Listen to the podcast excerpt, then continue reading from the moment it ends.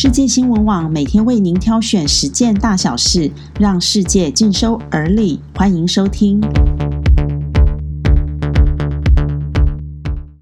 各位朋友，大家早安！今天是六月十日，欢迎跟我们一起来关心世界大小事。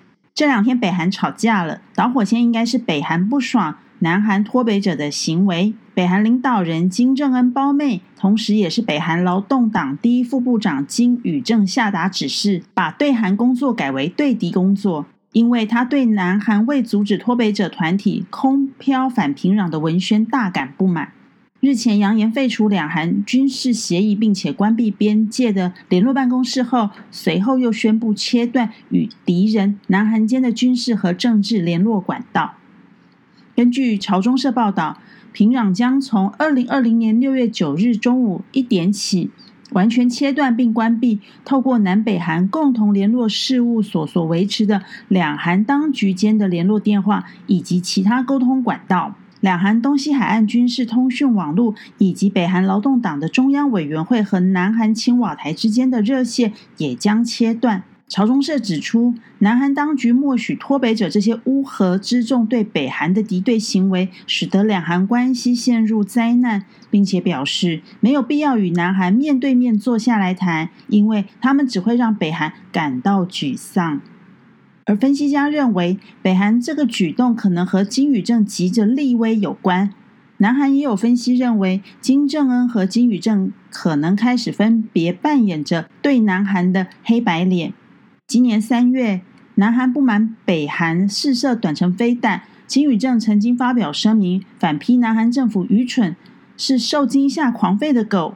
没想到隔天，文在寅却接获金正恩的亲笔信，对南韩新冠疫情表示关心。北韩领导人金正恩和南韩总统文在寅曾于二零一八年三度举行会面，当时气氛很热络。后来，美国和北韩核子谈判陷入僵局后，北韩要求南韩不要理会美国的压力，两韩自行恢复旅游往来，并且重启停摆的开城工业园区。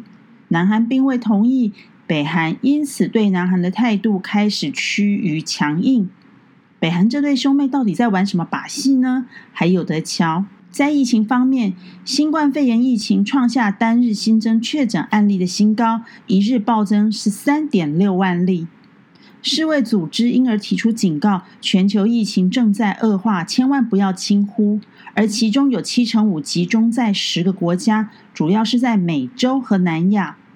而美国这两周来，因为弗洛伊德之死所爆发的示威浪潮席卷全美。也因为群聚导致多达二十二周的疫情再度恶化，确诊人数大幅增加。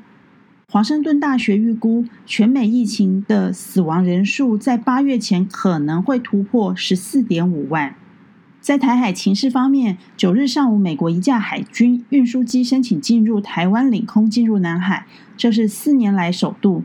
而几乎同时，中国解放军也派遣了至少。四架次以上的苏凯三十战机短暂进入台湾西南空域，虽然遭我驱离，但也显示中美展现军事肌肉，已经从台海周边扩展到台湾的领空。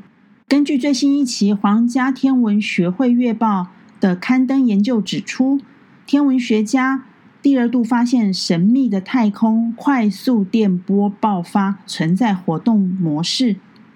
天文学家二零零七年首度发现快速电波爆发，二零一六年进一步发现部分快速电波爆发会反复出现。